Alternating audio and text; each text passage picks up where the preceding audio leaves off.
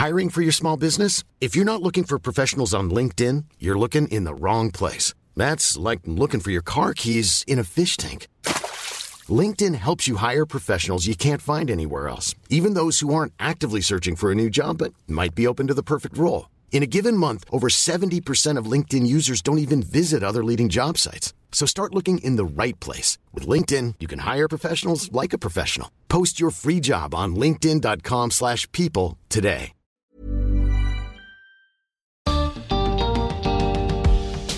¿Cuál es la diferencia entre lo que percibimos y lo que realmente sucede? Hay todo un mundo por descubrir si nos quitamos a nosotros mismos del centro. Cuando escuchamos, ¿oímos con claridad? ¿Escuchamos o nos escuchamos? ¿Miramos o nos miramos? Bienvenidos al podcast de TED en español. Soy Jerry Garbulski. Mirko Messia es músico de teatro. En su charla en TEDx Río de la Plata, Mirko nos plantea la diferencia entre lo que percibimos y lo que realmente sucede frente a nosotros.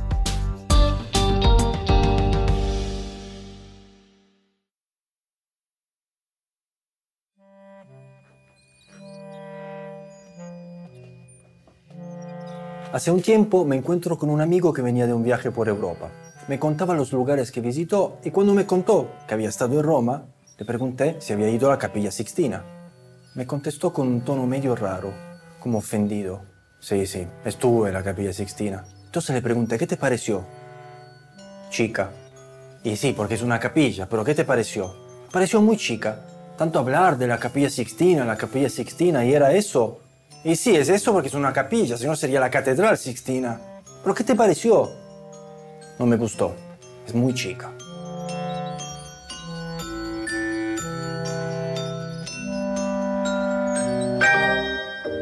¿Por qué me siento tan cercano a eso que le pasó a mi amigo? Mi nombre es Mirko Mesha y trabajo como músico de teatro. Para quienes no lo saben, se trata de componer, organizar y decidir qué es lo que suena, por qué, cómo y desde dónde suena todo lo que suena en un espectáculo de teatro.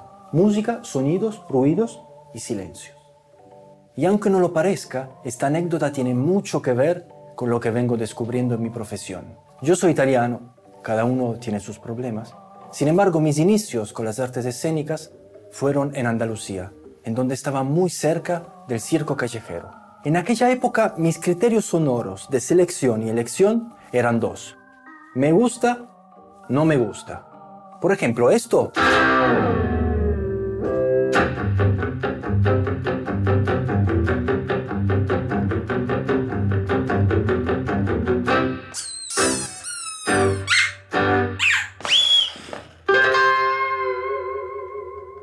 Importaba cuál fuera la escena que estuviera acompañando, lo tocaba siempre.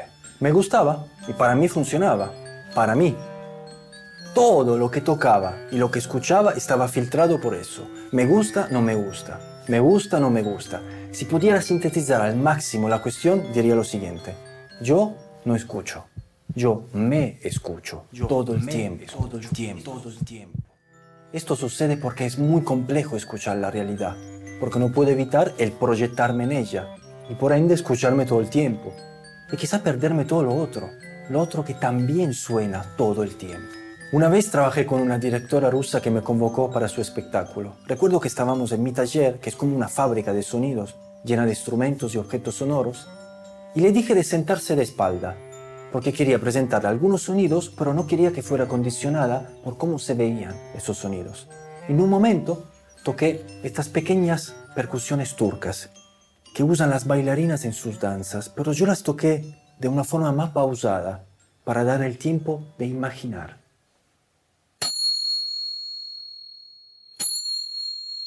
No, ese sonido no, me dijo, porque me recuerda al microondas cuando avisa que terminó de calentar la comida. Qué ignorante, pensé.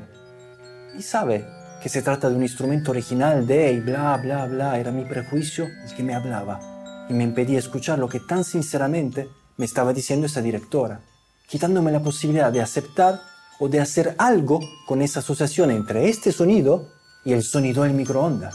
¿Entienden a lo que me refiero? No escucho, me escucho. Es muy difícil escuchar la realidad. A todos nos pasa. Pero esto va mucho más allá de la escucha. tiene que ver con la percepción y cómo ésta está vinculada con nuestras creencias.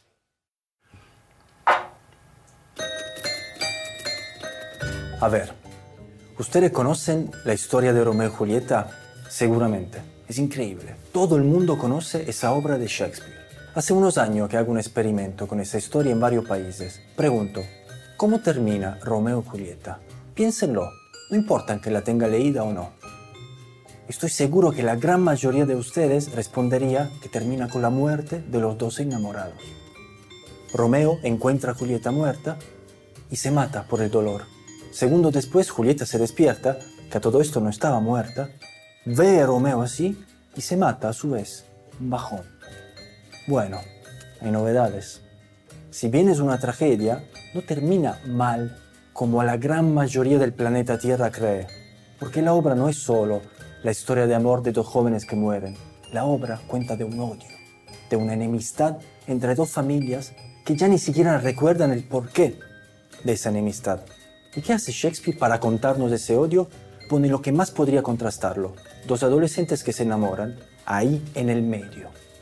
Es decir, que el precio para que termine esa enemistad es perder las dos joyas más preciosas de esas dos familias. La obra termina cuando el padre Romeo y el padre de Julieta se encuentran, se miran, se dan la mano y frente a los dos jóvenes muertos ponen fin a esa enemistad. Es muy, muy triste, pero termina bien, no como todos creíamos. Hay elementos que nos impresionan tanto, que dejan tanta huella en nosotros, que nos impiden ver o escuchar lo que sigue. Funcionan como filtro. Entonces no escuchamos, nos escuchamos, no miramos, nos miramos, no leemos, nos leemos todo el tiempo. Pocas veces hacemos el espacio, la pausa, para escuchar de una forma más desafectada, tratando de sacarnos del medio para evaluar el suceso, la frase, la situación en sí, para recibirla y aceptarla, o por lo menos partir de ahí para evaluar qué hacer después. En una enseñanza, Confucio dijo que una persona virtuosa, cuando mira, reflexiona si observó con claridad. Cuando escucha, reflexiona si oyó sin confusión. Está en nosotros el poder de generar ese espacio, de permitir esa pausa de aceptación.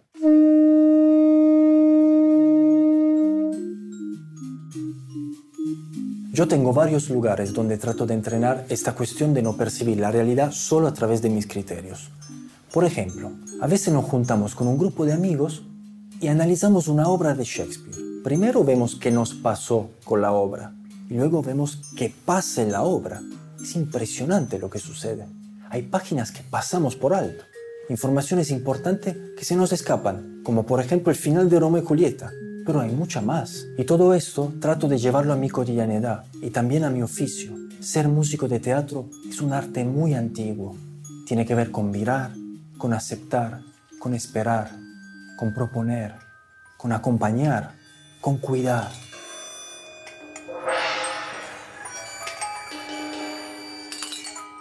Cada uno puede descubrir su forma de crear ese espacio para que no suceda siempre esto de no percibo, me percibo. Y una vez creada esa forma, estaría bueno que se convierta en un hábito, para llevarlo aprendido a todos los ámbitos de nuestra vida. ¿Qué estoy escuchando de lo que me están diciendo? Y de lo que no me están diciendo, ¿escucho o me escucho? Entro en la capilla Sixtina y digo, pero qué chica que es. O digo, es más chica de lo que pensaba y la descubro. ¿Cómo termina Romeo y Julieta? ¿Qué nos hemos perdido de esta historia tan maravillosa? Cuando escucho, oigo con claridad. Muchas gracias. Si les gusta TED en español, la mejor manera de apoyarnos es compartiendo el podcast con sus amigos. Pueden encontrar todos los episodios en Spotify, en Apple Podcast o en tedenespanol.com. También nos pueden dejar un comentario en la página de Facebook de TED en español. Este es un podcast de TED en colaboración con Adonde Media. El sonido y la música están a cargo del estudio Pomeranek. Soy Jerry Garbulski y los espero en el próximo episodio.